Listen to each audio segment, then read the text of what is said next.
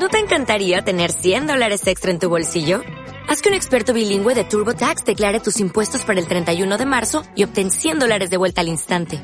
Porque no importa cuáles hayan sido tus logros del año pasado, TurboTax hace que cuenten. Obtén 100 dólares de vuelta y tus impuestos con 100% de precisión. Solo con Intuit TurboTax. Debes declarar para el 31 de marzo. Crédito solo aplicable al costo de la presentación federal con TurboTax Full Service. Oferta sujeta a cambios o cancelación en cualquier momento.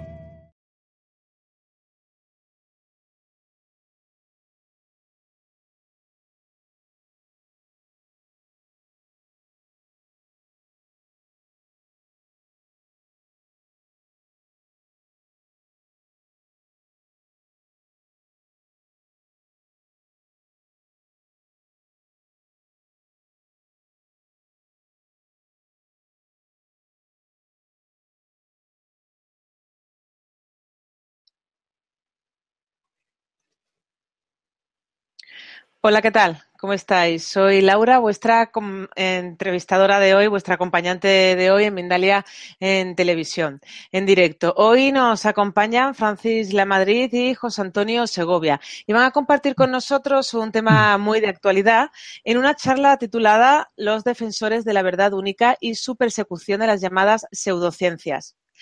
Francis Lamadrid es divulgadora de la perspectiva del desdoblamiento del tiempo, entrena y acompaña a personas que quieren llevar a cabo un cambio de percepción continuo, partiendo de la base de que la, percepción lo es todo, porque somos conciencia. Ella es licenciada en Derecho y estudia también ciencias políticas. Se forma en terapias diversas, energéticas y alternativas, y se define como comunicadora, guía y entrenadora de una nueva lógica para transitar por la vida, facilitando una nueva perspectiva para percibir la realidad. De otro lado, está hoy con nosotros José Antonio Segovia y él es diplomado en graduado social y licenciado en ciencias del trabajo. Ha desarrollado labores de inserción sociolaboral y siempre ha estado interesado en el cambio social, participando activamente en plataformas y asociaciones de corte social, cultural y político, así como en el cultivo de la interioridad personal y la espiritualidad. Tiene formación y experiencia en sistema consciente para la técnica del movimiento, antigimnasia, sanación energética y mindfulness. Antes de darle paso a nuestros invitados de hoy, quisiera recordaros a todos que en mindaliatelevisión.com podéis ver gratuitamente miles de conferencias, de charlas, de entrevistas o de reportajes sobre temas como, por ejemplo, la espiritualidad, la salud integrativa, el conocimiento, la evolución o el misterio. Continuamente estamos subiendo vídeos sobre estas temáticas. Decirte también, por otro lado, que Mindalia Televisión es un medio más de Mindalia.com, la primera red social de ayuda a través del pensamiento positivo, donde miles de personas están pidiendo ayuda o ayudando a otras personas con sus pensamientos positivos. Y ahora ya sí que le vamos a dar paso a nuestros invitados de hoy, a Francis Lamadrid y a José Antonio Segovia, y a su conferencia Los defensores de la verdad única y su persecución de las llamadas pseudociencias. Hola, buenas noches. ¿Qué tal, Laura? Hola, ¿qué tal, Francis? Bienvenida. Hola, hola. Pues aquí, una noche más, aquí en el salón de casa, compartir con todos vosotros. hola, José. Hola, ¿qué Hola, tal? ¿qué tal, José Antonio? Hola, muy buenas noches, Francis, Laura. Pues nada, un placer de nuevo estar aquí, en casa también. Y en casa espero que estemos también de todos los telespectadores que en este tema tan apasionante van a, a seguirnos y hacernos interesantísimas preguntas. Muy bien, pues bienvenidos y antes de daros paso definitivamente quisiera recordarles a todos que ya pueden participar del chat poniendo, y esto es importante, la palabra pregunta en mayúscula. A continuación el país desde donde nos están viendo y a continuación ya pueden formular la pregunta en cuestión que finalmente le haremos a, a nuestros invitados de hoy. Y bueno, ya sí que os paso la palabra y nos disponemos a escucharos. Muy bien, pues gracias, Laura. Bueno, pues buenas noches. Venimos hoy, como estáis viendo, con un tema de plena actualidad, al menos aquí en España, porque mmm, hay un partido, el Partido de Ciudadanos, que bueno, ha presentado una propuesta, una proposición no de ley para eh, que de alguna manera mmm, los profesionales, sanitarios, etcétera, eh, bueno, pues eh, delaten a alguno de los que se considera, bueno, pues que desarrollan eh, terapias o lo que ellos llaman eh, pseudociencias. El otro día en, la televisión española, creo que era el Canal 4, había, hubo un programa que yo lo vi durante un buen rato porque me avisaron y la verdad me pareció me pareció muy tendencioso en cómo se enfocaba y consideré, mm, José Antonio también en eso estuvo de acuerdo, que este es un tema para ponerle la lupa, es hablar de, todo esto de las terapias, de, qué manera funcionan, si funcionan o no funcionan, eh, si son peligrosas, etcétera. Y ver un poco también, que a mí me parece muy interesante, y de hecho con esto voy a dar el pistoletazo de salida a la, conferencia de hoy, ponerle la lupa a esto que eh, en el pasado programa que yo hice acerca de política y conciencia, tenemos que darnos cuenta de qué manera eh, pues los poderes públicos, ¿verdad? Eh, la administración y, todo este asunto del entramado político, ¿verdad? Eh, es como que mm, cada vez no, regulan más la vida. Esto yo lo conectaba el otro día con, el tema del concepto de biopoder, biopolítica, de Foucault. Pero es algo para tener muy en cuenta, porque, porque está ahí para verlo, para ser visto. ¿eh? Hoy vamos a desgranar todo eso. Como digo, no vamos a, sacar aquí un, estandarte, porque tampoco esta es la cuestión, sino ganar conciencia por medio de todas estas eh, situaciones que se nos presentan en el día a día. Y esta, yo creo, ¿verdad, José Antonio? Que es una de esas situaciones en donde están para ser vistas y ver qué se nos mueve frente a, estas iniciativas. Y bueno, pues, ¿tú cómo lo ves? ¿Cómo ves todo este planteamiento? Sí, no, me parece que el punto de partida es bastante correcto, ¿no? No se trata, y de hecho, bueno, hemos tenido conversaciones al respecto, bueno, de, ni de hacer una defensa, ni de convertirnos en detractores, ni en defensores, ni, sino intentar para mí de lo que se trata es de arrojar luz en este tema que, que, últimamente pues se está, se está exponiendo públicamente, como tú bien has relatado en España al menos, en televisiones y periódicos, y bueno, se está generando una situación como de dos bandos, ¿no? De defensores, de detractores, con, con términos en algunas ocasiones peyorativos. Y claro, lo interesante para mí de este tema es ver que, bueno, que hay detrás muchas veces, porque como bien hemos titulado la conferencia, Defensores de la Verdad Única. Y aquí de lo que se trata es de que la verdad está, desde mi punto de vista, muy repartida. la verdad no, no la tiene, no está en ninguna opinión representada, sino que está muy repartida. Y eso hace pues, que este tema también, pues para mí resulte interesante, ¿no? Incluso yo creo que mm, podríamos em, entiendo que en parte de la conversación del diálogo que vayamos teniendo, por lo menos esa es mi intención, hacer aportaciones de tipo personal, ¿no? De cómo yo me he acercado a este mundo, cuáles son las vivencias que he tenido, las aportaciones que para mí han tenido. Y te puedo asegurar que son sorprendentes, al menos para mí, porque yo hace dos años o tres años o diez no, se me ocurriría hablar de estos temas, ¿no? Pero sin embargo hoy lo considero de, de muchísima y es necesario que lo veamos con neutralidad, sin ocultar información y que la guerra comercial no gane a la guerra de la salud y a la guerra de la integridad de las personas, ¿no? Y a la guerra, sobre todo, de la conciencia, ¿no? Entonces, creo que este punto de partida a mí me resulta muy interesante y lo quiero ofrecer pues también como homenaje a todas, incluso amigas que tengo, compañeras que trabajan en hospitales de manera gratuita, pues impartiendo Reiki, ¿no? A muchos pacientes enfermos, que me parece una labor encomiable y además gente que cree y no solo cree, sino que, lo hace con corazón y con muchísimo amor, ¿no? Entonces, donde hay amor y hay corazón, yo creo que no se pueden descartar las cosas, ¿no? Luego entraremos en otras profundidades, ¿no? Pero bueno, de principio, claro. vaya por ahí, ¿no? Sí, es que bueno, hay que decir que todo este tema de las eh, llamadas pseudociencias, o sea, todo aquello que hay un estamento que considera que lo que, digamos, está corroborado por el método científico y luego hay una serie de, mm, pues, eh, terapias y tratamientos, etcétera, que no están bajo ese, ese, mm, esa etiqueta de científico.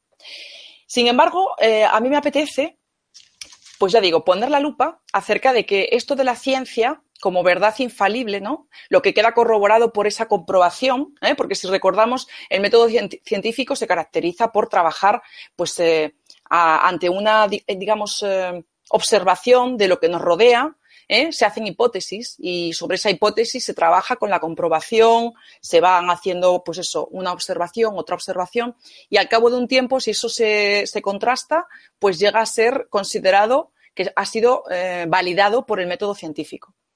Pero es muy importante ver que esto, mm, que yo lo conecto mucho también con la física, con la, física determinista y mecanicista de Newton, aquella eh, física clásica donde tenemos un, tenemos un cuerpo de una masa determinada, sabemos la fuerza con la que actúa la gravedad y si yo cojo una masa, un, objeto de, de, una masa que yo conozco y la tiro desde una azotea, a los 10 segundos con toda probabilidad sé dónde está. Eso decía la física eh, determinista. Pero como sabemos, y ya somos también mentes cada vez más eh, abiertos a un nuevo paradigma, sabemos que en, la nueva física, la física cuántica, ¿eh? eso no es así. Es decir, no funciona. esas, leyes necesarias que se veían en los móviles que Newton había puesto a prueba no se cumplen con los quarks, ni con los electrones, ni nada de eso. Bien. Y resulta que de todo lo, que estamos hablando nosotros, que es aquí siempre de conciencia, eh, se, basa básicamente en todos esos principios de em, observador y observado, donde al final no hay diferencia entre sujeto y objeto y todo lo demás. Por lo tanto, a mí me parece interesante, em, dentro, digamos, del, discurso que habitualmente aquí compartimos, que estamos eh, entrando en un paradigma o en un modelo donde no nos sirve eh, esa, digamos, verdad infalible de lo científico, puesto entre comillas, ni la física necesaria y determinista de Newton, que no nos sirve, no se sostiene. Entonces, respecto a este tema de las terapias y de estos tratamientos eh, que son, pues a veces muy, bueno, hay de todo, ¿verdad? Hay una variedad muy grande. A mí me apetece decir que fundamentalmente tiene muchísimo que ver con que la persona que va a ser tratada lo, haga en autorreferencia. Me parece que es muy importante hablar de eso, José Antonio. ¿De acuerdo? Porque, mira, en ese programa de la 4 se metía mucha caña a Enrique Corbera. sus, tratamienos de, lo llamó bioneuroemoción, ¿vale? Eh, etcétera, ¿no? Donde la gente va, bueno, pues paga unos honorarios a, a Corbera o a su equipo y, bueno, pues oiga, va con un cáncer galopante. Yo aquí lo que voy a decir es, una persona que tiene una conciencia dormida, por mucho que vaya donde Corbera a, pagarle los honorarios, muy probablemente no, va a sanar. Aunque se dé cuenta de que su bisabuelo era su doble.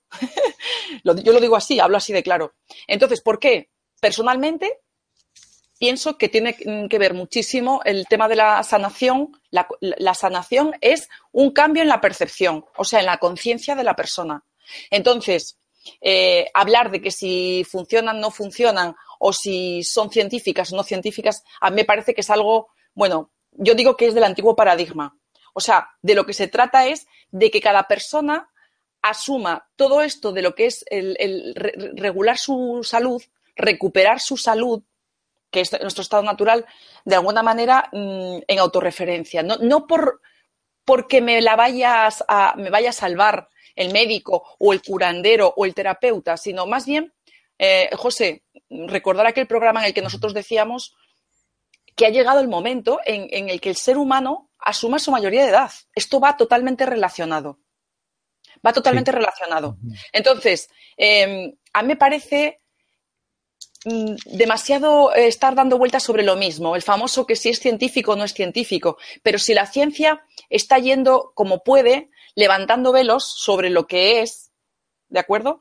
Y, no llega todavía y no va a llegar nunca. Quiero decir, la ciencia llega hasta donde llega, ¿sí? Pero no es ni una verdad infalible ni es nada por el estilo.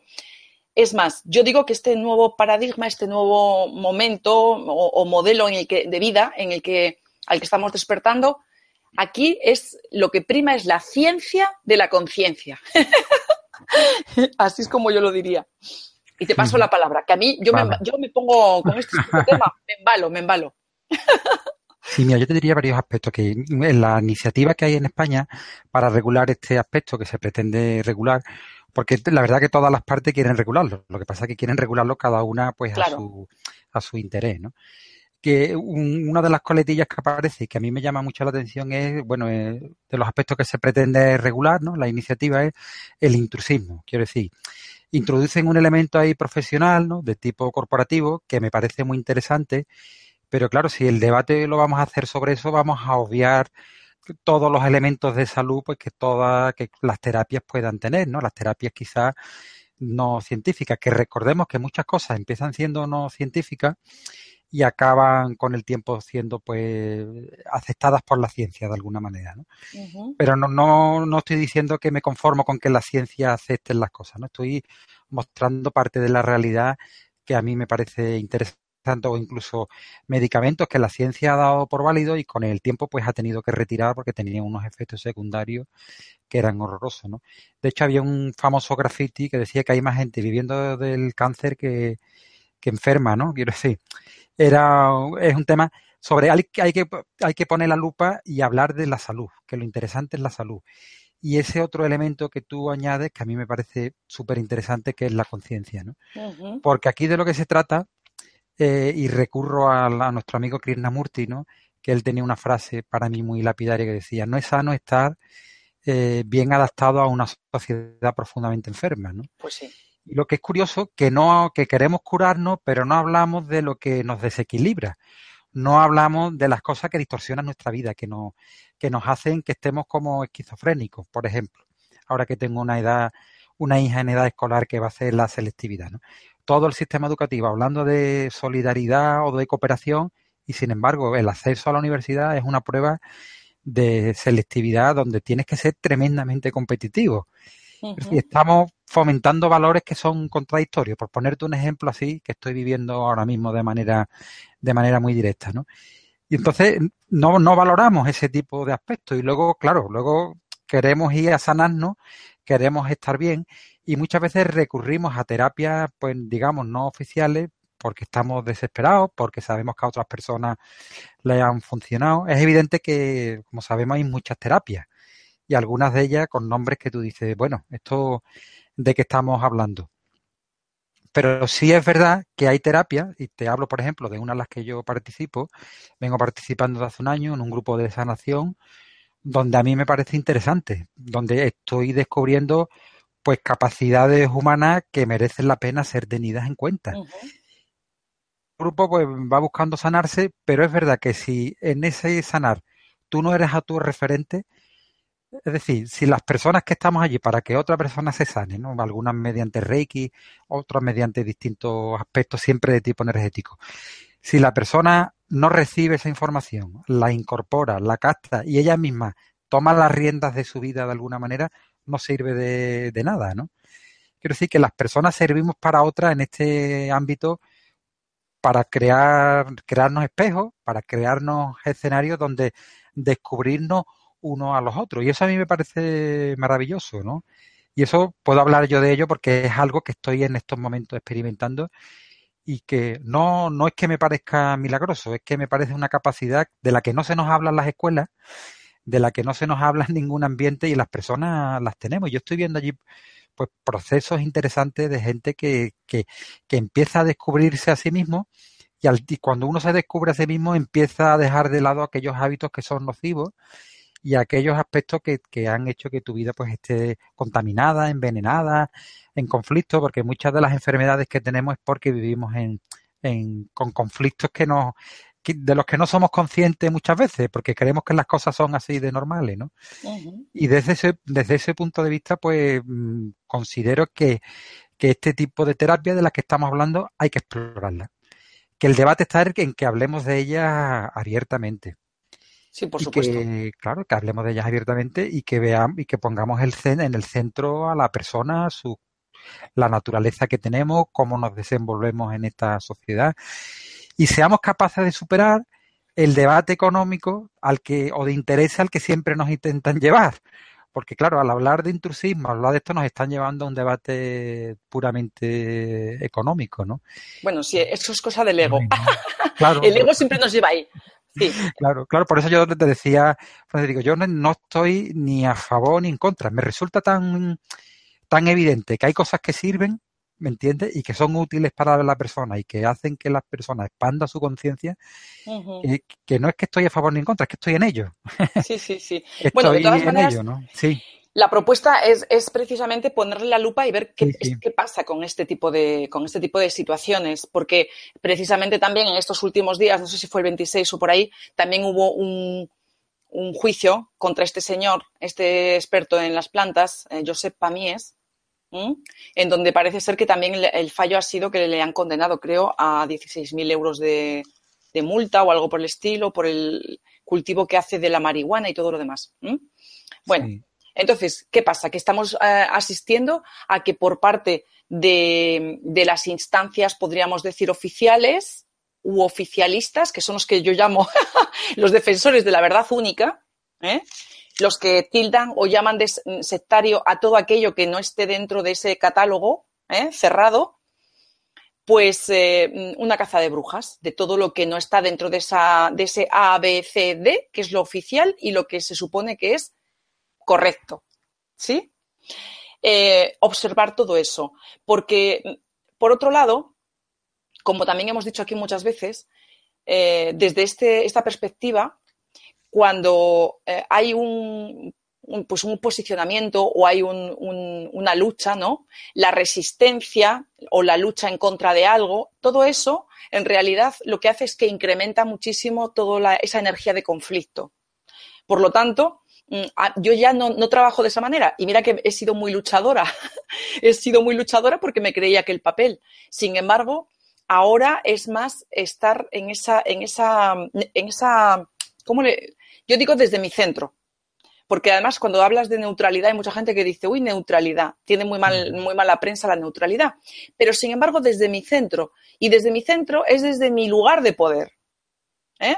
que no me venden motos, que todo lo paso por mi discernimiento y, bueno, pues ver que efectivamente todo eso que está ahí fuera, en esa aparente realidad, nos está informando. Nos está informando de, de cosas y, una de las, de la lógica de la que siempre estamos compartiendo y estamos hablando aquí en este programa es que todo está para ser visto. Por lo tanto, y a mí evidentemente no, no es que me gusten los defensores del, de la verdad única en absoluto, pero quiero decir que eso, eso forma parte del todo y tiene una, un sentido en este juego. Eh, si nos fricciona mucho, porque a mí el otro día el programa está en la televisión, yo lo reconozco estaba viendo a la reportera poner caras, era un lenguaje muy como muy poco respetuoso, ¿no? de gestos, y me estaba produciendo muchísima fricción. Lo estuve observando. Por lo tanto, mm, creo que lo que es fundamental es que frente a cualquier terapia o cualquier tratamiento de los que se considera pues terapia alternativa, eh, cada vez más nos tenemos que posicionar desde eso que desde el discernimiento. O sea, la, referencia interna de si me resuena, algo me apetece, mm, porque no vas a comparar, por ejemplo, el reiki, la, acupuntura o la homeopatía con otras técnicas por ahí que son rarísimas, porque tú lo has visto en alguna, José Antonio, alguna de las terapias son verdaderamente rebuscadas y como traídas por los pelos. No, no puedes comparar una cosa con la otra, porque bueno, pues el Reiki evidentemente se ha comprobado muchísimo que ayuda a cerrar antes las heridas, ¿eh? cicatrizar. Eh, yo personalmente he probado la acupuntura, a mí me encanta, porque he, comprobado en mi cuerpo cómo em, me equilibra y cómo si hay algún tipo de bloqueo energético te, te libera los canales. Como yo lo he experimentado, para mí es perfecto. Pero eso no significa que, no vaya, que yo no vaya al médico cuando, por ejemplo, tengo un dolor o tengo alguna cosa que, digo, mm, voy a ver. ¿eh? Está bien, ¿vale? El médico es un buen técnico que te eche un vistazo o que te haga una prueba y que te diga su parecer. Y tú con esa información, con la información del médico, con la información a lo mejor del terapeuta que tengas a mano y que te guste, tú luego haces cosas ¿Por qué? Porque tienes una conexión fundamental. Y esta es la que no me voy a cansar yo de repetir. Tenemos una conexión a la fuente. ¿Quién mejor que esa, que esa parte, que ese ser, que esa fuente te va, a informar? ¿El telediario? olvídate. Entonces, de verdad, el planteamiento es que ya lo de estar buscando eh, pócimas y soluciones milagrosas en referencia externa ya no es el tiempo, José Antonio. Eh, eso es una de las cosas que a mí me parece importante no, dejárselas, no dejárnoslas en el tintero. ¿Sí? Y, luego, por otro lado, vienen estos que, nos, que llaman a los que no están dentro de sus etiquetas, les llaman sectarios, los que defienden que la verdad es una y única y ponen una bandera. vale, toda esta gente que si te fricciona y te carga mucho, pues efectivamente nos está hablando, nos están dando mm, algo para ser observado. Pero desde ese centro, o sea, que ya no es la forma de luchar contra eso, ni como decía el otro día, ni con metralletas, ni tampoco eh, juzgándoles también a ellos. Ellos juzgan, pues nosotros juzgamos, y entonces estamos siempre en esa división y en esa polaridad. Entonces, yo creo que es, es verdaderamente con programas o con tertulias de este tipo, sentar las bases de qué es lo que significa este nuevo paradigma. Como dice Sergi Torres, darnos cuenta que no hemos venido tanto a estar luchando para cambiar las cosas como para aprender a amar lo que es, lo que se produce, lo que hay. ¿No te parece? Sí.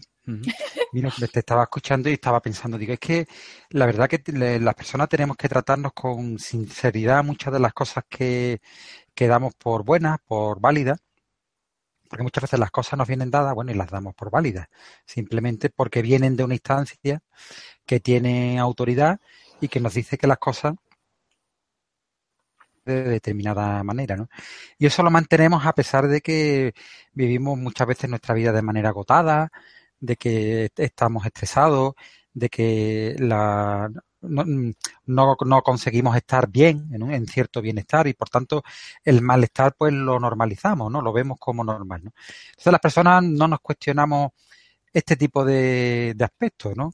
Y a mí eso me llama mucho la, atención. Por eso decía que para mí es importante que esto lo recibamos con, con sinceridad, porque es la única manera de que tengamos un diálogo interesante y que veamos realmente lo que funciona y lo que no funciona. Y lo que no funciona, pues mm, tenemos que ponerlo en cuarentena. Y lo que tiene límites, pues como la ciencia, que también tiene sus límites, pues ponerlo en cuarentena. De la misma manera que se trata de abrir las puertas a otro tipo de terapias que hablan del ser humano, que hablan de nosotros, de nuestro, de nuestro desconocimiento, porque desconocemos tantísimas cosas, Francis, que es increíble, al desconocer este tipo de cosas nos aferramos a cuatro realidades y cuatro verdades.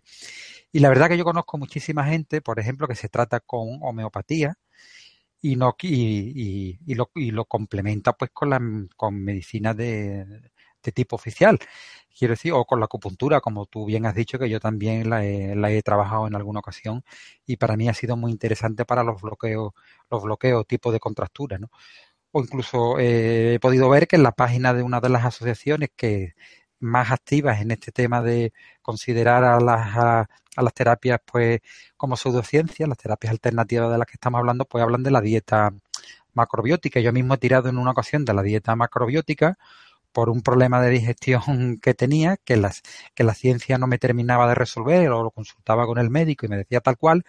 Y mira, y tirando de elementos de la dieta macrobiótica, aquello para mí funcionó, tuvo su repercusión, ¿no? Entonces, por propia experiencia estoy abierto, por propia experiencia estoy abierto y además porque uno ha tenido experiencias en las que ha descubierto que cosas que no te decían los médicos, no, pues te, te, lo decían otro tipo de personas que trabajan con energía o trabajan con homeopatía, pues han aceptado. Y eso yo creo que merece la pena ser escuchado. De la misma manera, se le puede dar la vuelta a todo este argumentario, sin ninguna duda pero me refiero de la misma manera que también hay que intervenir con personas que abusan de este tipo de terapias. Me refiero a, tipos charlatanes y personas que hacen negocios y abusan de la fe de las personas, pues prometiendo aspectos, aspectos milagrosos, ¿no? Eso tampoco. Eso también entiendo yo que tampoco es, que tampoco es ético, ¿no? Entonces, en ese principio en el que uno se mira a sí mismo, pues esa ética siempre hay que tenerla presente y es exigible a todo, a las personas a las que uno acude. Eso es evidente. Quiero decir, nosotros no estamos aquí defendiendo cualquier cosa, estamos defendiendo lo que a uno le da autorreferencia. La autorreferencia, lo que a uno le hace realmente sentir que va con uno y hace que uno se escuche.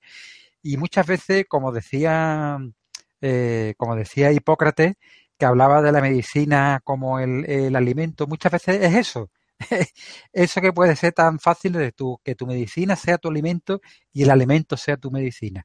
Y esto es un principio que no lo hemos inventado ahora, ni ayer, sino que es milenario. Y muchas de estas terapias pues recogen eh, conocimientos ancestrales que se han venido practicando, bueno, que la ciencia en un momento dado pues tuvo que tener ese carácter de ciencia, entiendo yo, pues para poder explorar con el cuerpo, porque el cuerpo era considerado sagrado. Pero yo creo, Francis, que en, ese paradigma en el que tú apuntas, que hoy, que el cuerpo lo consideramos sagrado, pero que permitimos explorar en él y que conocemos que hay, que hay muchas cosas que no están al alcance de nuestros conocimientos y que ayudan y colaboran, es el momento de que ese diálogo se abra. De que se abra. Claro que sí. Mm. Pero de lo que no hay duda, por ejemplo, es que, bueno, que efectivamente los chinos se dieron cuenta de que teníamos eh, unos canales eh, de energía que en nuestro cuerpo, esos meridianos, etcétera, y que eso, eso efectivamente a veces se bloquea y que efectivamente hay, hay, mm, digamos, técnicas eh, como este Reiki, que todo el mundo lo conoce, que también es para probarlo y para ver que efectivamente te equilibra. Es que son, son, son técnicas de lo más conocidas y que, bueno, pues yo también las he, esas las he probado y me parece que son un fantástico complemento para estar en ese punto de equilibrio. Pero siempre y en todo momento mm, mm, refiriéndonos a que cuando perdemos el equilibrio cuando perdemos ese centro del que aquí también hablamos constantemente, que es lo que a, lo largo del tiempo te puede llevar a una dolencia, pues es que todo se basa en eso. Aquí siempre, de una manera u otra, acabamos llegando a que lo que nos hace perder el, sentido y efectivamente irnos a la distorsión es la percepción. Es la percepción. Y fíjate, José, todo esto, todo este tipo de campañas, ¿eh? donde la prensa sale hablando un doctor o un catedrático y donde te ponen esos programas tendenciosos para la masa, eh, totalmente, ya te digo, lo ¿qué es lo que persiguen? Lo que persiguen, evidentemente, es meter mucho miedo. Meter mucho miedo para que las reses, las reses humanas, no se salgan del redil.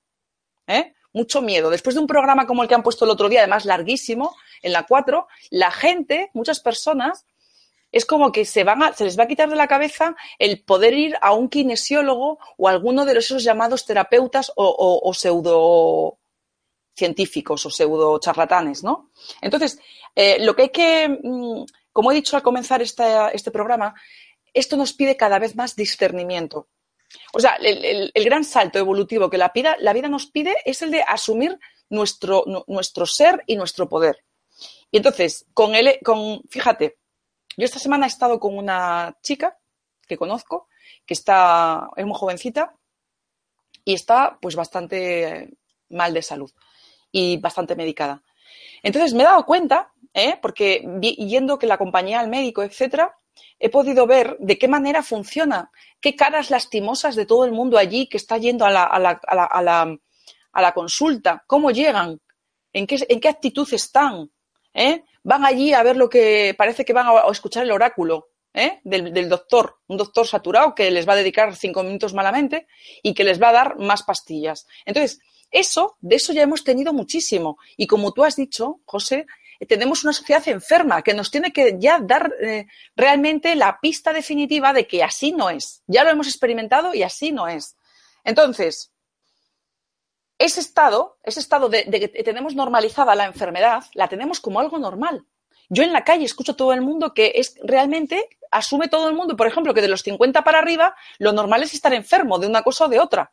Y yo ahí discrepo, la verdad. O sea, la enfermedad es, vamos a decir, una sobrecarga que, que el ser humano muchas veces se la ha ganado a pulso. ¿Sí? Claro, cuando le damos la vuelta a esto, y empezamos a ver que el asunto de la salud tiene que ver con ese equilibrio en la percepción y, en saber dónde estamos, etcétera, claro, todo se reformula, todo se reformula. Pero finalmente tú pones el acento en este, en esta, digamos, eh, este tema que estamos hoy eh, abordando, pones el acento en que detrás muchas veces hay una cuestión de tipo económico para mí lo que es muy importante es ver de qué manera los poderes fácticos buscan normalizar, es decir, que la gente normal tenga claras tenga claro lo que es correcto y la idea de normalidad. Y, está claro que ah, todavía hay una masa muy grande, muy grande de personas que creen que la enfermedad es un estado normal de la persona, que el cuerpo crea malignidad, malignidad eh, porque sí, porque no tiene otra cosa que hacer, y que para eso tienes que seguir yendo de por vida a un doctor que te va a dar un montón de pastillas o de químicos ¿eh? Para atacar al síntoma, nunca la causa. Y ahora, eh, una serie de tratamientos alternativos, que muchos de ellos son fantásticos, yo sí lo digo porque eh, muchos de ellos los he probado y los, los sigo probando, resulta que, bueno, pues son, vamos a decir, hay, hay una instancia que, se, que, quiere de alguna manera perseguir eh, ese tipo de, tratamientos. Bueno, pues esto, esto me recuerda, ¿sabes a qué me recuerda? A la, ley esta de, contra el blanqueo de capitales, que han instado a, convertir a los asesores fiscales, tienen que ser eh, como gendarmes, para que en caso de que haya algún cliente que quiere, que quiere mm, evadir impuestos, se supone que tienen que hacer un acta y hay que notificarlo al Ministerio de Economía y Hacienda. Vale, pues eh, con este, este, esta caza de brujas de la que estamos hablando aquí, lo que se persigue es que el propio médico, el que sea, eh, pueda denunciar a un compañero a lo mejor que está mm, dando un tratamiento homeopático. Entonces, sobre lo que yo quiero llamar la atención es sobre la locura. O sea, sobre quién quiere sostener esto. ¿Quién quiere sostener un poder, unos poderes públicos que cada vez se inmiscuyen más en nuestra vida y que cada vez te roban más tu, parcela y tu poder? ¿Quién, quiere permitir que nos, cree la realidad más la instancia externa? Yo, desde luego, no. Desde mi centro, ¿eh? Pero quiero decir que esto es lo que, lo que ahora mismo la vida nos pide por delante. La vida nos pide, asume, por fin asume. Esta es la, gran asignatura que tenemos pendiente. ¿eh? Y ya, bueno, está muy bien. Unos juegan a una cosa y otros juegan a otra. El juego de las polaridades. Los médicos oficiales y los psicólogos oficiales mm, quieren, quieren, ganar, o sea, defender su, su tajada. Y, y, los, y, los, terapeutas, pues, eh, quieren ganar la suya. Bueno, esos juegos que se hacen. Pero lo más importante de todo es que la persona, el ser humano, se dé cuenta de, de qué es y de cómo regular regularse, autorregularse y tomar decisiones y discernir y intuir, etcétera, etcétera. Todo es así. Vamos, yo lo veo así a día de hoy. Sí, sí. Hace calor ahí, ¿no, José? Sí, sí, hace calor. Ves que estoy, Ya te veo. En, Andalucía, en Sevilla. Y ole, ole. Una noche de, no te, lo cambio, ¿eh? una noche de verano. Y aquí con el foco, la luz. Sí, mira. Además, mira, a mí me llama la atención que el sistema, el, el sistema sanitario se basa, de, bueno, los, las ratios que utiliza muchas veces para medir, eh, bueno, el tiempo que se le dedica, pues, por ejemplo, a los pacientes. Quiere decir, utiliza indicadores muchas veces más bien de tipo de tipo cuantitativo más que de tipo cualitativo y claro hay veces que esas situaciones pues de alguna manera como que son como que son insostenibles son insostenibles porque, claro, eh, se trata, como tú bien has dicho, a la persona pues de, de medicarla, de darle la pastilla. Y yo cuando me he encontrado con un médico, que me lo he encontrado alguna vez, que me ha dicho, ¿tú sabes por qué es sucediendo? ¿Tú sabes de dónde, por ejemplo, en algún episodio de estrés, por qué es original el estrés? ¿Tú sabes por esto? A veces que me han recomendado que tome algún medicamento, otras veces me han dicho que no, me han dicho charlas. Es decir, yo cuando coincido con una persona, tipo médico, tipo terapeuta, que me devuelve a mí, que hace que me haga preguntas, que hace que yo indague en la causa de eso que tengo y que no únicamente combate el síntoma. Que hay veces que es verdad que hay que combatir el síntoma, pero no por sistema. Quiero decir, yo creo que la, perversión de cualquier sistema es cuando hacemos que hacemos las cosas de manera rutinaria, es decir, cuando establecemos un protocolo y tratamos no no al enfermo, sino a la enfermedad. Y lo que hay realmente no son, no son enfermedades, porque cada persona tiene su dinámica, cada persona tiene, arrastra con sus cargas, y yo creo que eso es lo que hay que codificar. Eh, que eso es para mí lo interesante hoy a la hora de hablar de salud, ¿no? Y yo creo que de eso, eh, la, muchas de las terapias alternativas de las que estamos hablando es lo que tienen en cuenta. Y es lo que gana valor. Y eso yo creo que el, el, tema, el sistema oficial, pues no lo ve, no lo ve y por tanto esa, batalla de alguna manera pues la tiene, la tiene perdida, ¿no? La tiene perdida porque no aborda esa calidad esa calidad humana, no aborda esa... La medicina tiene algo, para mí carece de algo importante y es que nos, trabaja con nosotros como partes. Es decir, la especialización tiene una cosa buena, pero tiene una cosa mala, porque nos trabaja con nosotros como con partes, de manera fraccionada. Y las terapias de las que estamos hablando muchas veces tratan o abordan a la persona de una manera más holística. Y ahí esa batalla yo creo que, que, está perdida. Y esto no lo digo como una defensa, lo digo, insisto, en la necesidad de que esto hay que verlo, de que esto hay que verlo para que el, sistema mm, tenga este tipo de complemento, porque es que lo va a tener. Este, yo, yo creo que esta es una batalla que, que es inevitable que se dé y que es inevitable que de alguna manera se ponga de acuerdo, porque el ser humano es mucho más que esa mecanicidad de la que tú has, comenzado hablando al principio. claro. Tenemos muchos mecanismos que no que, escapan a nuestro control. Tenemos aspectos, como hemos hablado en estos programas, inconscientes que, que hablan de nosotros y que se expresan en nuestro cuerpo y originan enfermedades. Y la medicina no nos permite que eso lo, eso lo veamos. Ojo, que no estoy criticando a la medicina, que no es ese el tema. Yo, de hecho, recurro muchas veces a la medicina y en plena autorreferencia, al igual que tú, hay veces que para un resfriado o una gripe, pues me medico y otras veces digo, no, voy a esperar, voy a esperar, voy a darle tregua, voy a ver. Quiero decir que tengo, hay un principio de prudencia que me parece interesante que lo, que lo tengamos a mano, pero para todo como, como buen criterio para saber a dónde tenemos que, a dónde tenemos que acudir y ver qué cosas realmente pues nos, nos sanan, ¿no? Entonces, quiero decir que eso todavía está por explorar.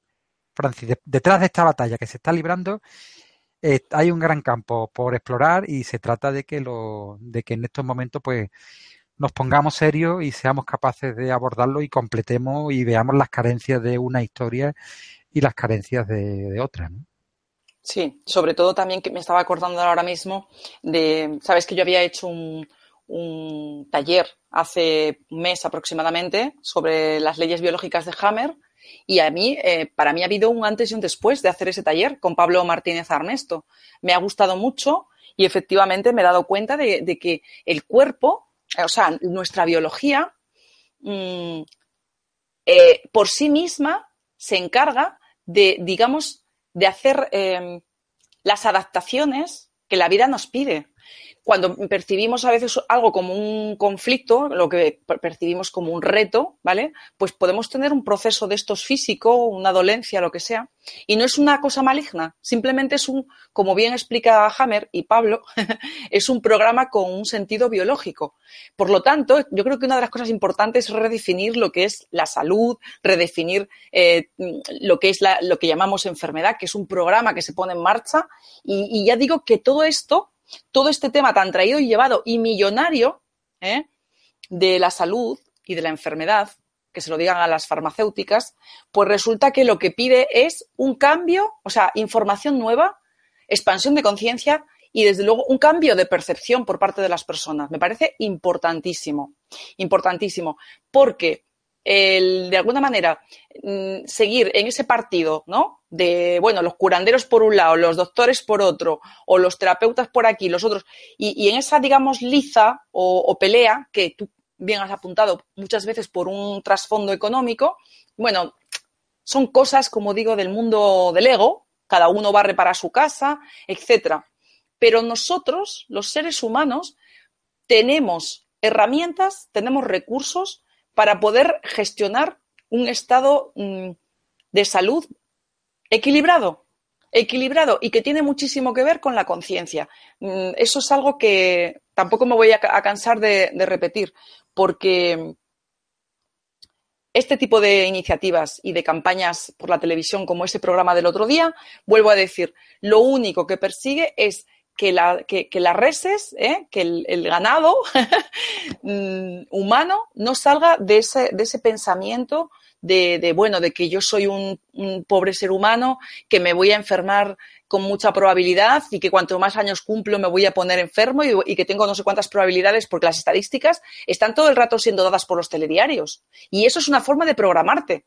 Te están programando, pero es real, ¿eh?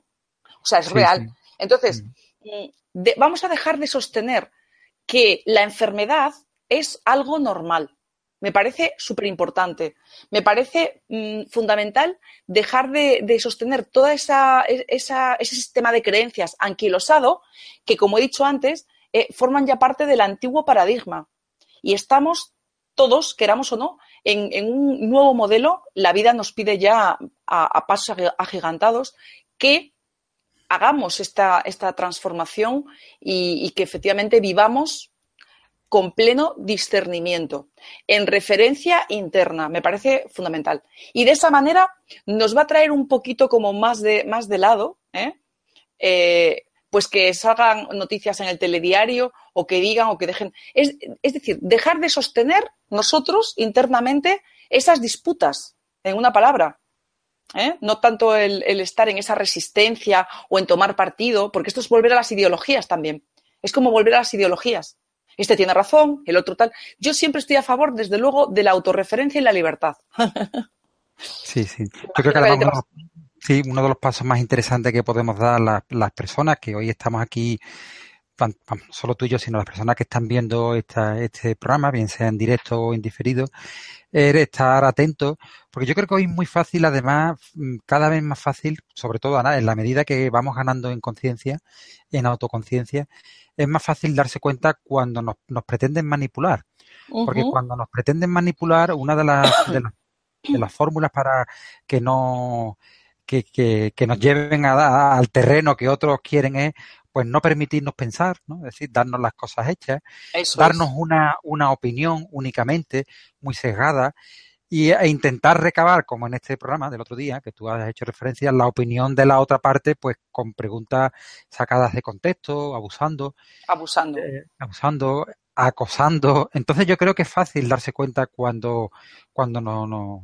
Es uno de los principios, para mí básicos, para ganar con inconsciencia y posicionarse ante cualquier aspecto y entre ellos este que hoy estamos abordando de la salud, cuando nos pretenden manipular, que además es fácil darse cuenta y porque a uno además le resuena por dentro. Y además es que chirría. A mí me resuena cada vez ese tipo de aspectos más chirriantes.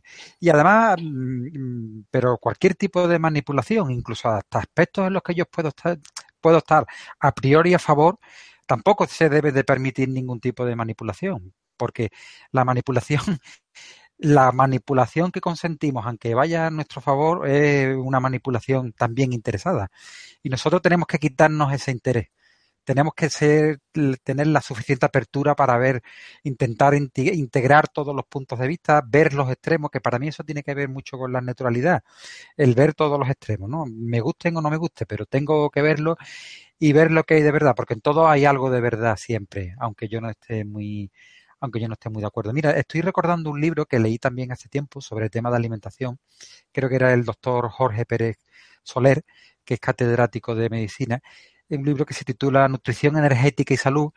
Y él, eh, la OMS, la Organización Mundial de la, de la Salud, relata en este libro que le había pedido un informe.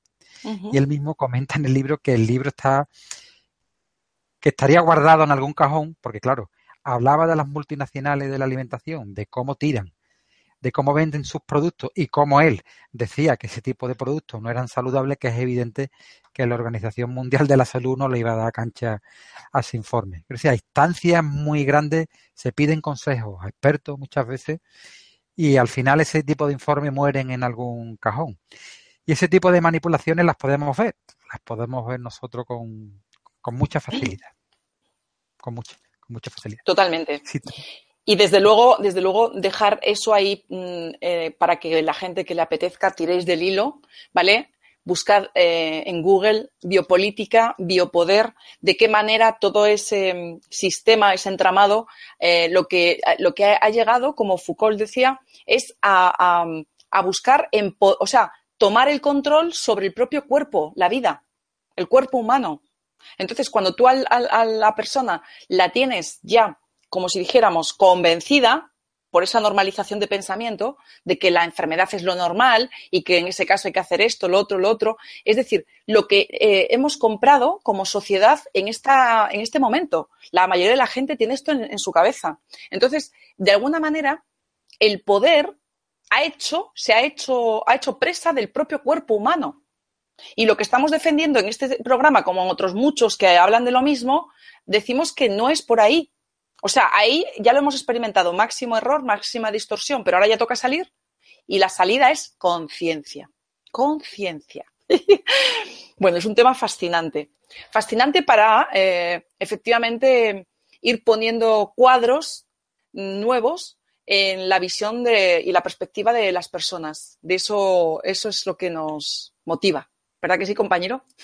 Totalmente, totalmente. Además, por propia, por propia experiencia, no me hartaré de decir que muchas veces aspectos que comentamos aquí es porque nosotros mismos los hemos probado. Lo hemos transitado y lo hacemos con la máxima prudencia, el máximo respeto e invitando a la gente a que reflexione sobre, sobre ello. ¿no? Yo también digo muchas veces cuando nos hacen preguntas muy serias las personas, ¿no? Que nos digo, bueno, no confíes en cosas muy serias una respuesta que yo te pueda dar, ¿no?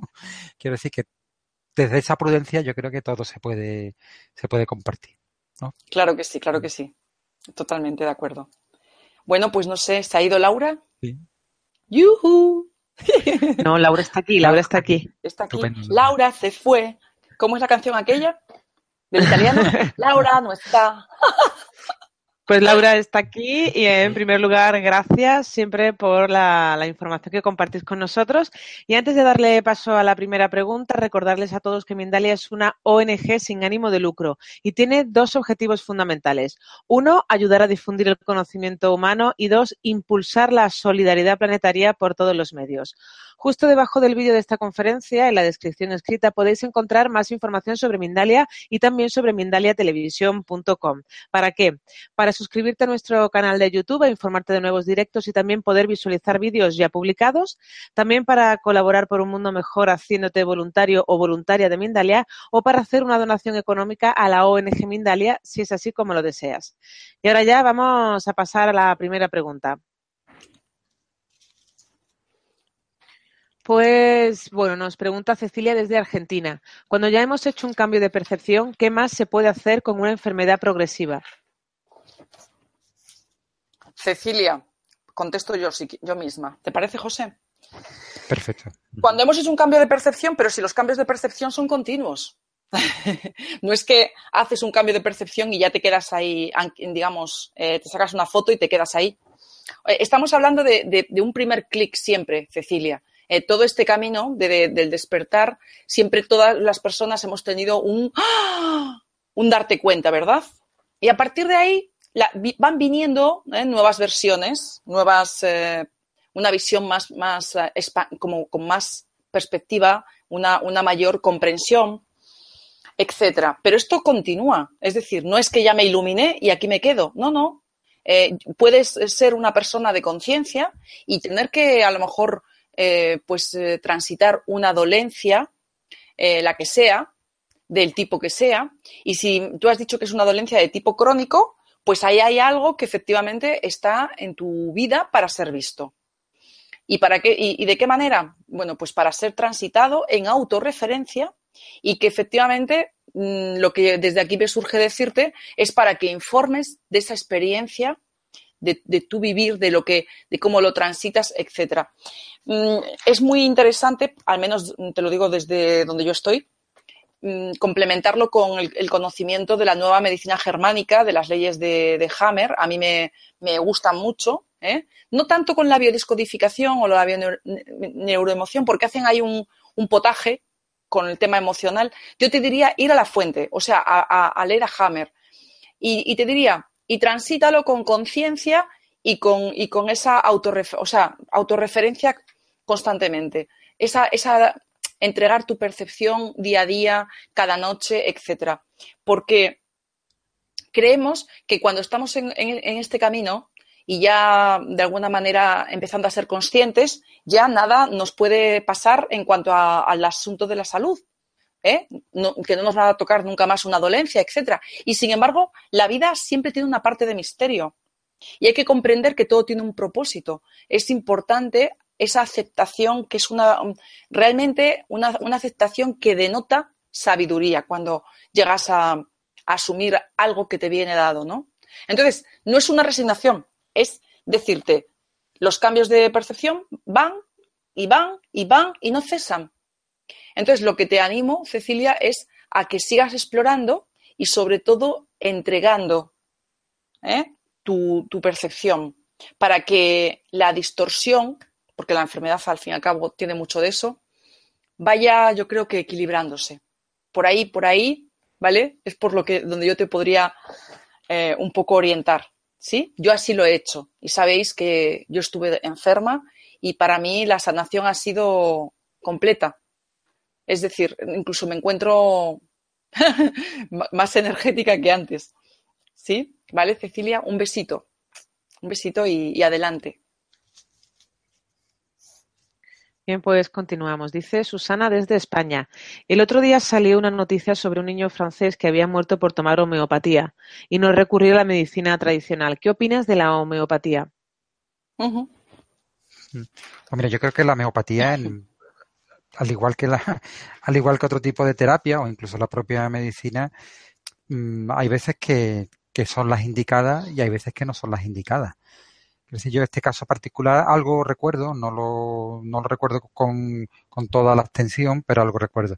Efectivamente, tenemos que aprender a saber en lo que confiar y tenemos que aprender a distinguir cuando estamos en un, en un, en un estado avanzado de, de enfermedad qué puede, qué puede hacer la, homeopatía por nosotros, qué puede hacer la medicina oficial.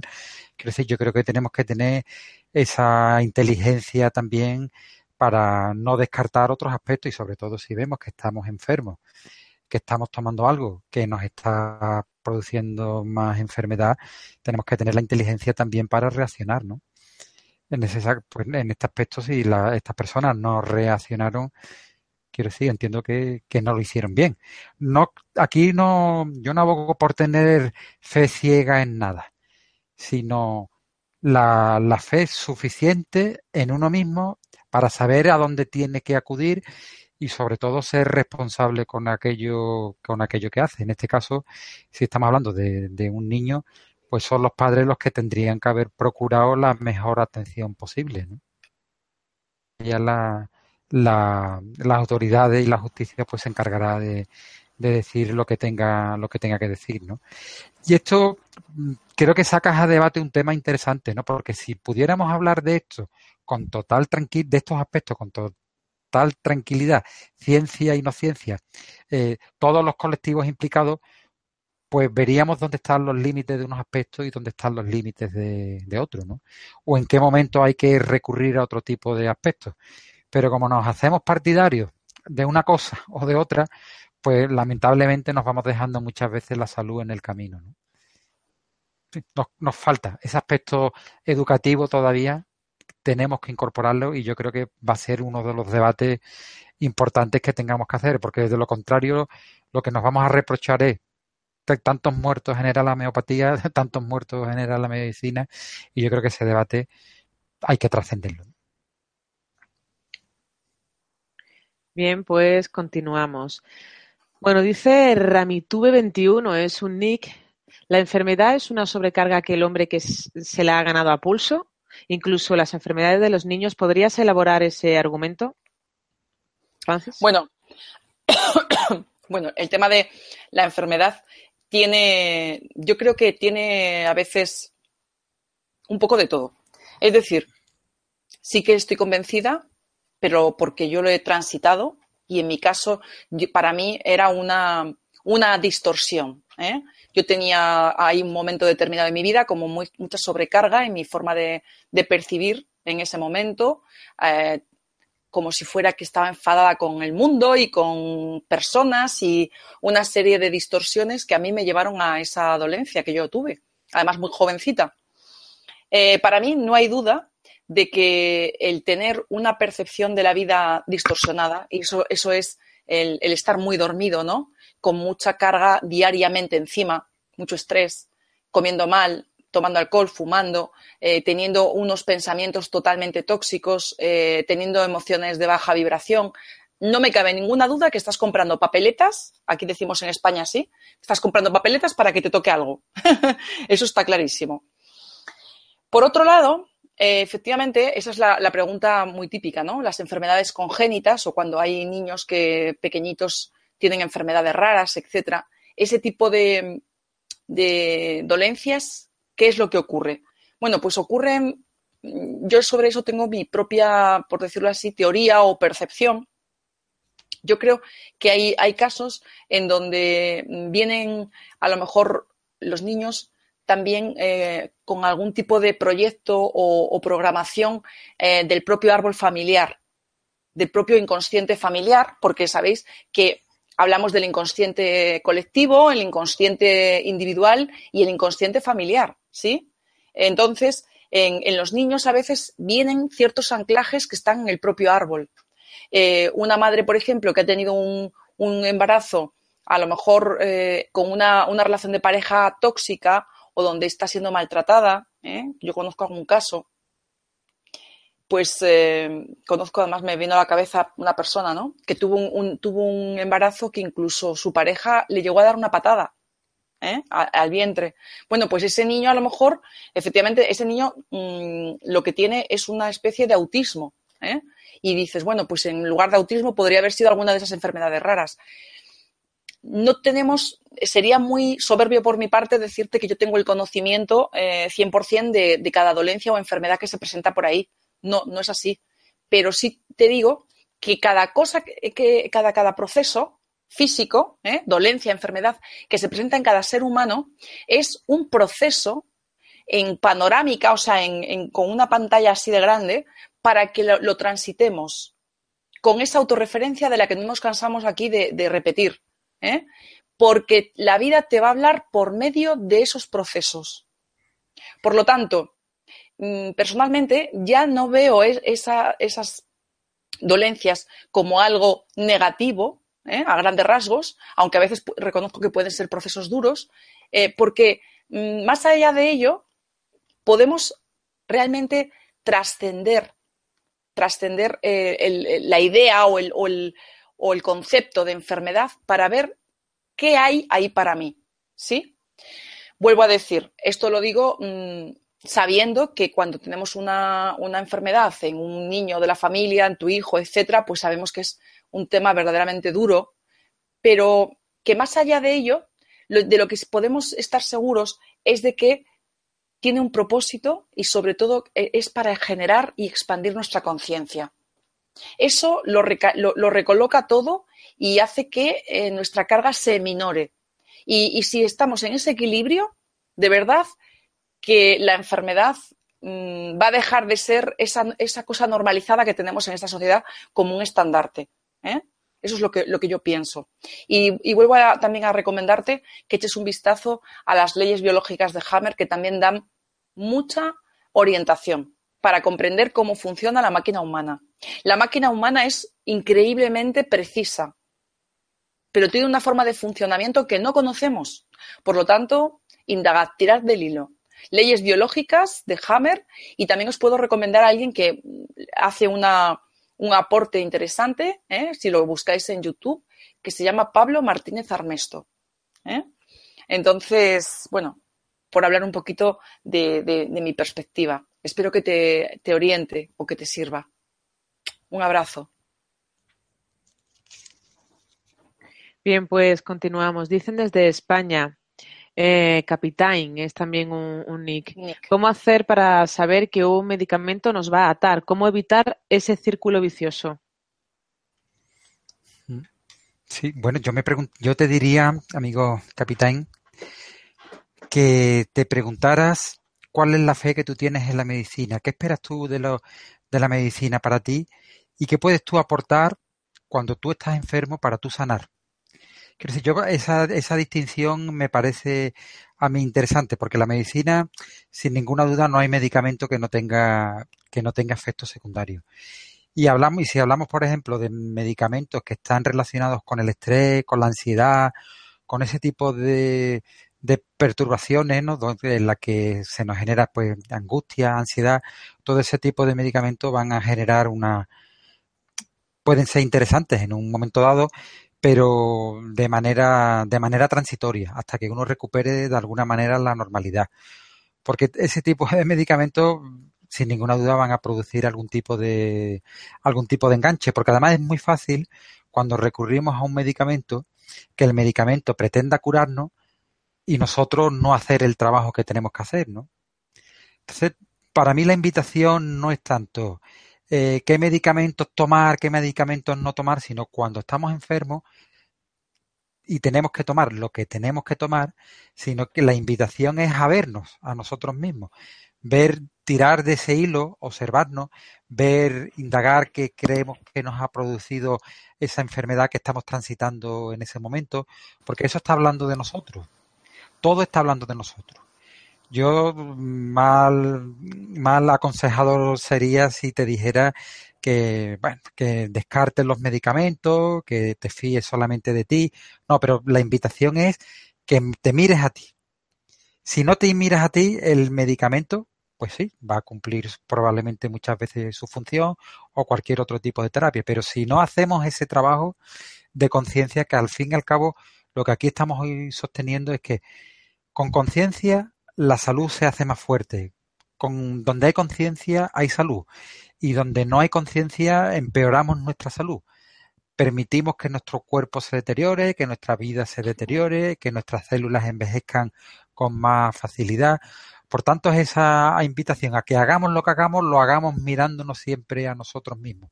Y es fácil, porque hay veces que, que estamos estresados y recurrimos a algún ansiolítico y lo que tenemos que hacer es bajar el nivel de vida el nivel de, frecuencia con el que interactuamos, las prisas que, las prisas que tenemos. Y hay veces que nos complicamos la vida dándole vuelta y sabemos que el origen de la enfermedad, pues, o parte del origen de la enfermedad está ahí. Pues mira, no hay enfermedad que no se cure sin nuestra contribución, por muchos medicamentos que tomemos. Incluso te diría una segunda parte, otra versión de esto mismo que te acabo de decir. Si tú tomas un medicamento, el que sea, para la enfermedad que sea, y tú estás consciente, tú aceleras tu proceso de curación. Entonces, esa es la invitación, a que hagamos lo que hagamos, lo hagamos desde nuestro centro, desde nuestra capacidad humana, que la tenemos y es mucha. Y los medicamentos o, y, toda esta parafernalia que nos venden no debe de servir para anular nuestras capacidades, incluso aunque tengamos poca fuerza. Si tenemos poca fuerza en ese momento, pues seamos conscientes de la poca fuerza que tenemos. Eso en sí es un motor súper interesante que contribuye a cualquier recuperación de cualquier bache que estemos atravesando. ¿no? Por tanto, yo, esa es la propuesta. Ahí te he visto. Amigo. Ahí te he visto. Bien, pues continuamos. Dice Paula desde España. Creo que lo que levanta polémica es cuando se dice que este tipo de pseudociencias o de terapias pueden curar el cáncer. ¿Qué opináis del cáncer, la quimioterapia y las pseudociencias? Bueno, efectivamente el cáncer es la, es la enfermedad que, al igual que la depresión, pues son como epidemias, ¿verdad? Em, efectivamente salió el otro día a relucir en ese programa que dieron en la 4 eh, le dieron mucha caña a Enrique Corbera y también a su alusión de que, bueno, pues el cáncer siempre se mueren los, los de siempre. Como dijo, los buenos, ¿no? Los buenos se mueren. bueno, algo así como los que, los buenos, los tontos, ¿no? Los que siempre aguantan. Porque no hay duda, no hay, también lo digo en autorreferencia esto, ¿eh? Que hay mayor probabilidad, desde donde yo lo siento, de, mm, desarrollar un cáncer cuando tú vives una vida incoherente.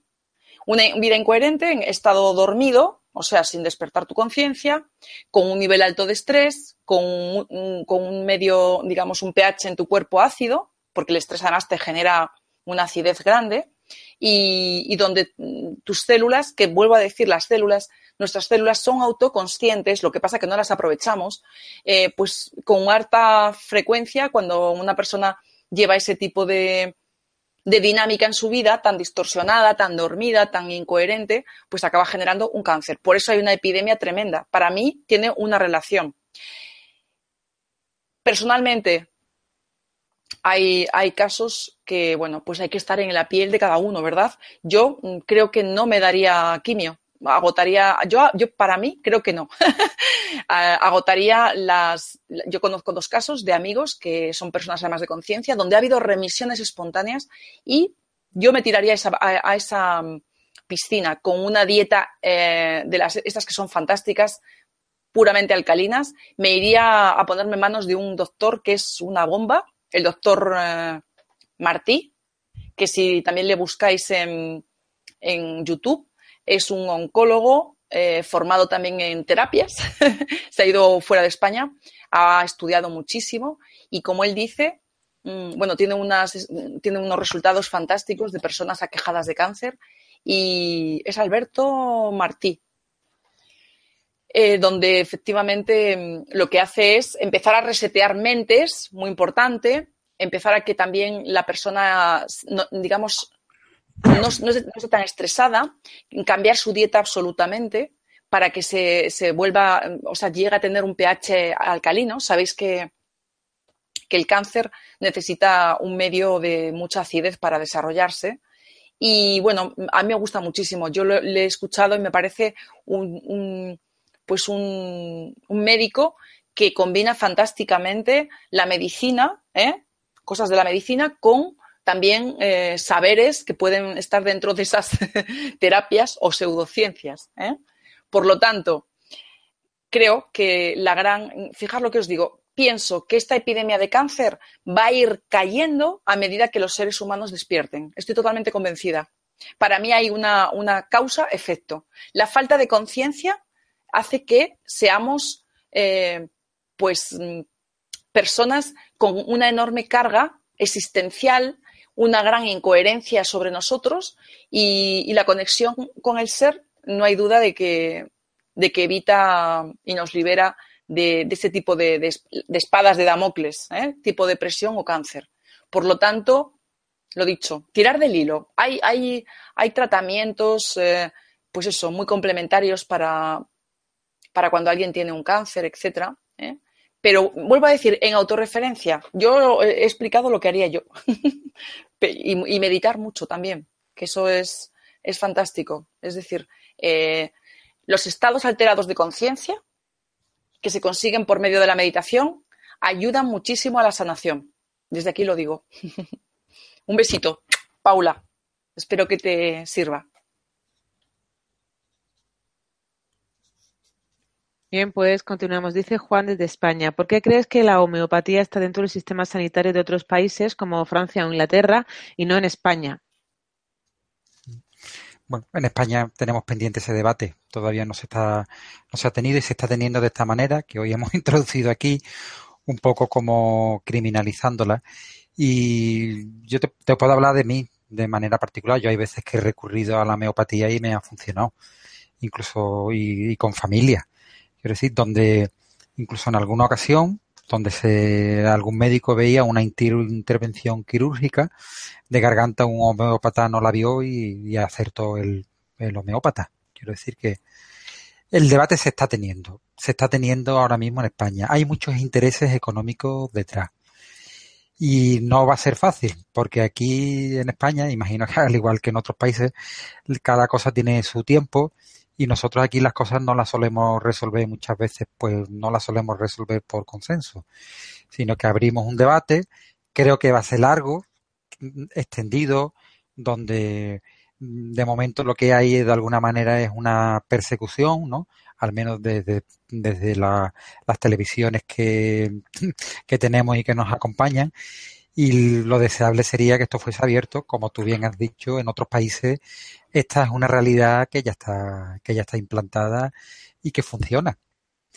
Y además para mí hay una buena noticia y es que hay muchísimos médicos que están dentro del sistema oficial que tienen formación o se están formando en homeopatía o incluso en medicina china. Eso para mí es una buena noticia en este debate que se va a abrir. Tengamos paciencia que se va a abrir y yo creo que no va a ser fácil fácil cerrarlo descartando ninguna opción. Preveo que no va a ser fácil decir la homeopatía proscrita en España. Creo que por ahí no va, creo que por ahí no van a ir la, creo que no van a ir las cosas. Va a ser difícil que esto se cierre en falso y es deseable que esto se cierre de la manera más adecuada y más correcta posible y pensando en la salud. Es interesante esa mirada hacia otros países donde esto está no solo permitido, sino fomentado y que eso se traslade aquí. De hecho, de manera oficiosa, eso ya está funcionando en España.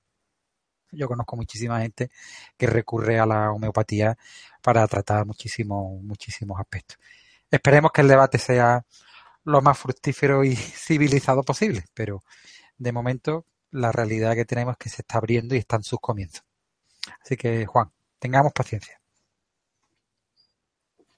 Bien, pues seguimos. Dice, mm, dice Carmen desde Uruguay. Hay quien piensa que Hammer es un traidor. ¿Por qué opinas que es bueno o qué puede aportarnos? Bueno, Carmen, yo no sé de dónde, en qué fuente leíste eso, de que es un traidor, a quién ha traicionado.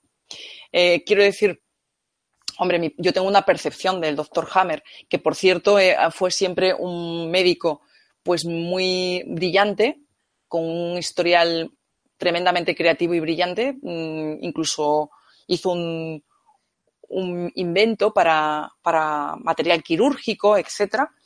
Y este hombre, de lo que sí ha dado, desde luego, pruebas en su vida, es que eh, es coherente. O sea, mm, como aquellos que fueron perseguidos por la Inquisición y acabaron en la hoguera, pues a este casi. Le quitaron, le inhabilitaron como médico, le han tenido perseguido, lo han, lo han metido en la cárcel en algún momento y lo que han hecho con él ha sido, a mí me parece que inhumano personalmente. ¿eh? Eso, es, eso es lo que yo percibo. Y él, a pesar de ello, pues es un señor que se ha mantenido siempre en su, en su, digamos, en, su, con lo que le dice su corazón y también el, conocimiento que ha ido atesorando. Eh, por otro lado, yo he leído el último, ese libro, el del Testamento de la Nueva Medicina Germánica, y si te puedo decir algo, Carmen, yo ahí percibo, y soy muy intuitiva, yo percibo mucho corazón por parte de Hammer. A mí me parece que las cosas las hace con mucho corazón este señor. Por lo tanto, esto también te lo digo, en autorreferencia. ¿No te gusta? Eh, ¿No te llama? Bueno, pues nada, déjalo, suéltalo. A mí personalmente su, su aporte me parece muy importante para, la humanidad y para el despertar de la, del ser. ¿eh? Me parece fundamental.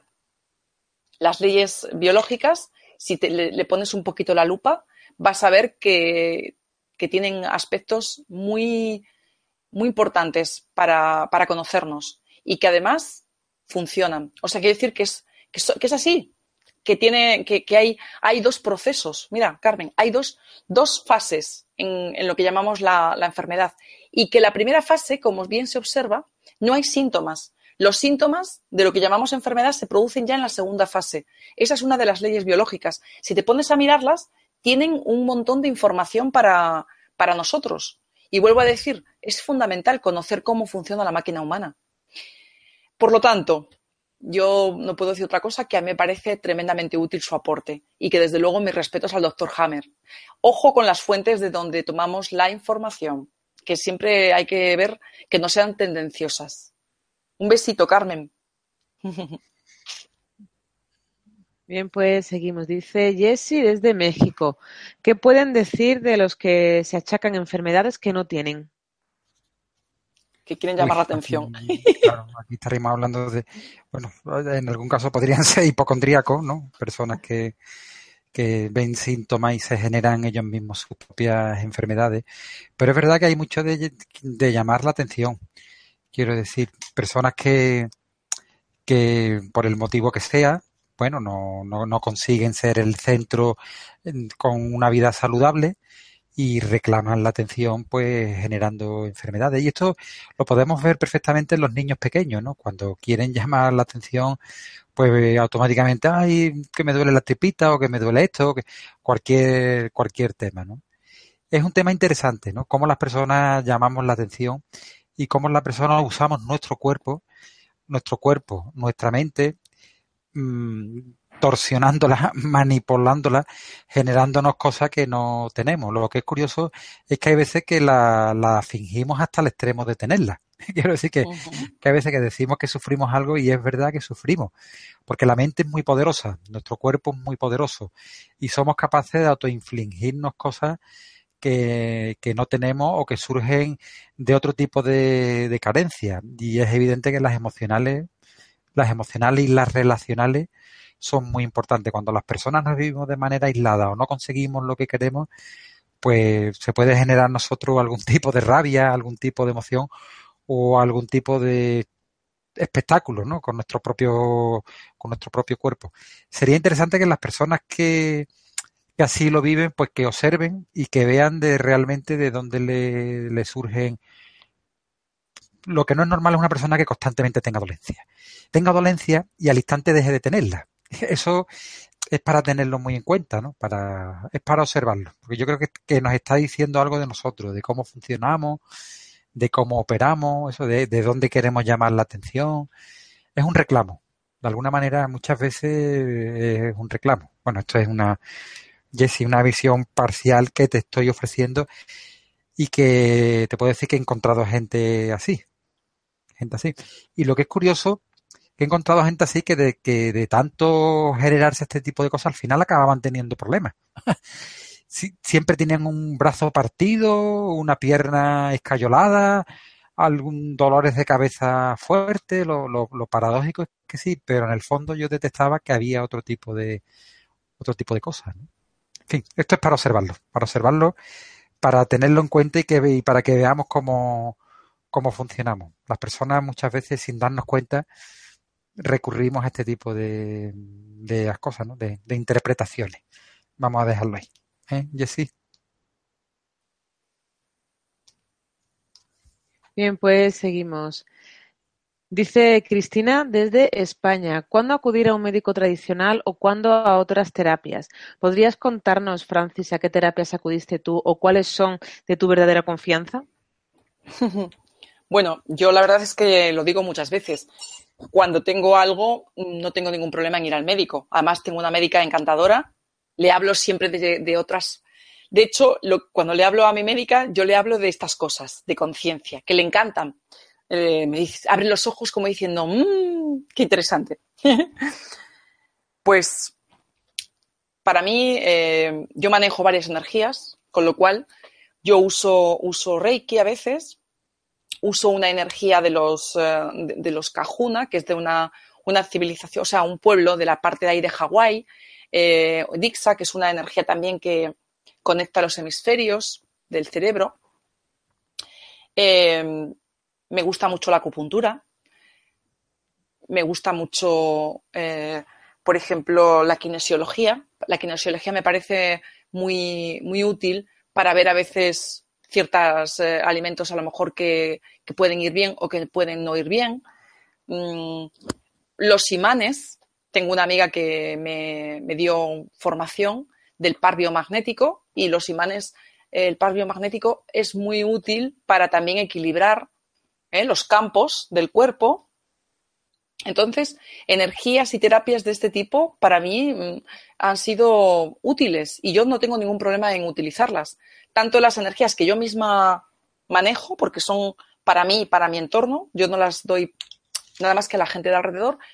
Y, y, bueno, acupuntura, imanes y, y, kinesiología son quizás las que más, más utilizo. Eh, pero en realidad, en autorreferencia, que yo siempre soy bastante autorreferente, yo me atrevo con lo que más o menos me resuena, ¿sí? Eh, no, no, mira, un, un, ejemplo, lo del agua del, de mar, que tengo un amigo que le gusta mucho y que me ha hablado fantástico de, del agua de mar, pues es algo que, no sé, no me ha dado por ahí de momento. ¿eh? Hay gente que habla muy bien de, esa como fuente de, de, salud y de, pero no sé, prefiero el agua de manantial. yo creo que aquí cada uno es que, que se ponga, o sea, que perdamos los miedos. Escucha tu intuición, porque el ser humano tiene pendiente confiar en su intuición. Y la intuición es el eco del ser. O sea, la fuente nos habla por medio de esas intuiciones. Por lo tanto, pongámonos disponibles. ¿De acuerdo? Entonces, Cristina, adelante. A ver qué, qué, es en la siguiente ocasión que a lo mejor te haga falta equilibrarte un poco, con qué te apetece. Y escúchate tu cuerpo te va, te va a decir cosas. Un besito. Bueno, pues Francisco no pone el país, dice, pienso que cuando se entrega voluntad del Ser Supremo llega a la autosanación del cuerpo por diferentes medios como un principio. ¿Qué opináis de ello? Bueno, pues Francisco, si lo cree, me parece perfecto.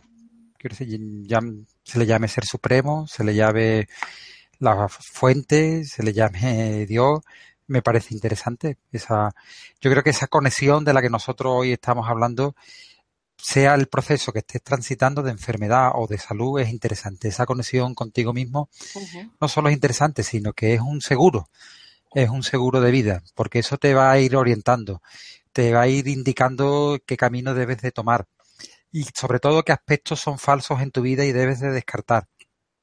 Todo lo que sea que conecte contigo, con tu ser y que confíes en ello, me parece un camino interesante. Yo creo que además sospecho que lo tienes tremendamente, tremendamente claro. Así que ánimo, me parece interesante. Bueno, pues vamos a lanzar ya la última pregunta. Y dice Susana desde España, ¿qué opináis de la dieta alcalina? ¿En qué nos puede beneficiar? Pues Susana, la dieta alcalina, mm, como antes mencioné en, este, en esa pregunta sobre el cáncer, mira, un, cuerpo que está sometido a, miedo, a mucho miedo, a mucha presión, a estrés, está segregando eh, una, una sustancia, una hormona que es el cortisol. El cortisol, segregándose continuamente en el cuerpo, hace que nos eh, se vuelva el pH de nuestro interior ácido. Entonces, los médicos lo que han podido constatar claramente es que el, pH ácido es el origen fértil, ¿no? Es un terreno fértil para la dolencia o la enfermedad. La dieta alcalina pues está usando con muy buen resultado en los procesos de gente que tiene cáncer y en general para, simplemente para mantener un cuerpo lo más eh, sano, equilibrado y, es, un, es un buen tratamiento anti-envejecimiento. La dieta alcalina está muy recomendada. Yo, por ejemplo, por las mañanas eh, lo que me tomo es un limón del árbol limonero de mi padre, un limón exprimido con agua, que es una manera también de alcalinizar, ¿sí? Entonces, a mí me parece básico dejar de comer tanta carne. Recordad que la carne, además, no es una carne como de la de las vaquitas que estaban antes pastando en, los prados, sino que es una carne que está muy adulterada. Tomamos, eh, sin darnos cuenta, nos meten transgénicos. Entonces, en la medida que podamos evitar tanto mm, eh, alimento envasado, alterado, transgénico, tanta carne de esa manera, ¿no? Eh, pues es fantástico. Tenemos que aprender a comer mm, alimentos más, eh, más, digamos, de la tierra y, también pues más alcalinos, porque de esa manera vamos a, poder mantenernos más tiempo jóvenes y guapos y, sanos, por supuesto. Así que, sin lugar a dudas, yo estoy muy a favor de la dieta alcalina. En general, ¿eh? no solo cuando no hace falta que tengas cáncer para tomar una dieta basada en, o sea, que sea alcalinizante. ¿Vale, Susana? Besitos.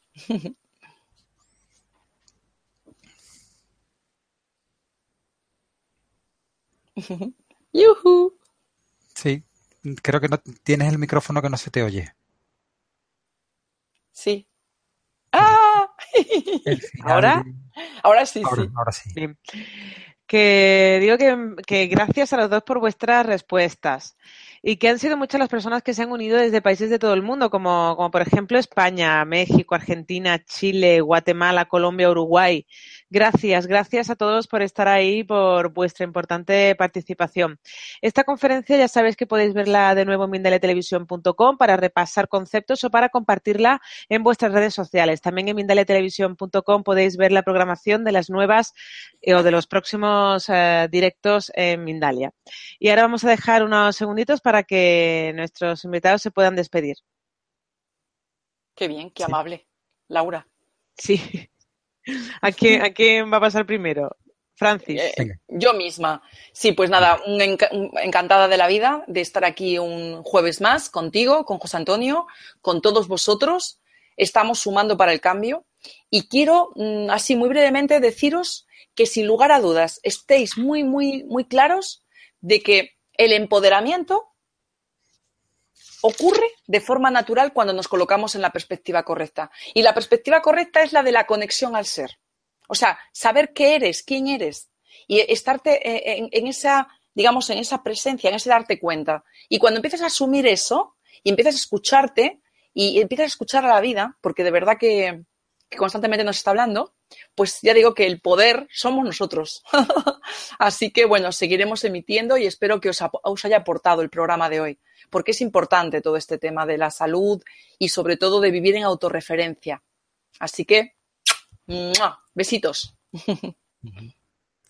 Pues sí, mira, si te parece, yo ya para finalizar unas últimas palabras, yo creo que hay, existen muchísimas terapias, muchísimas. El mercado está lleno de terapias de la misma manera que está lleno de medicamentos.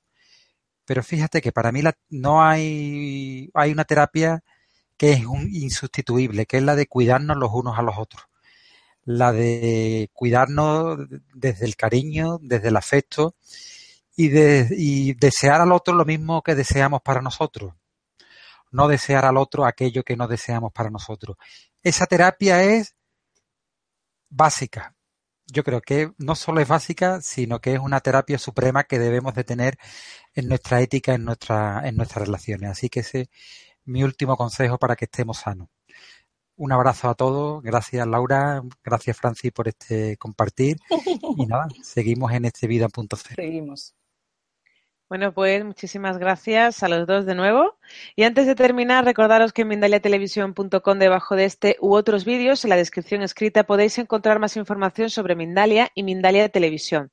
Para informarte de próximas conferencias en directo y recibir recordatorios, para hacerte voluntario o voluntaria de Mindalia o para hacer una donación económica a la ONG Mindalia, si es así como lo deseas. Y de nuevo a todos, muchísimas gracias por estar ahí y hasta la próxima conferencia de Mindalia en directo.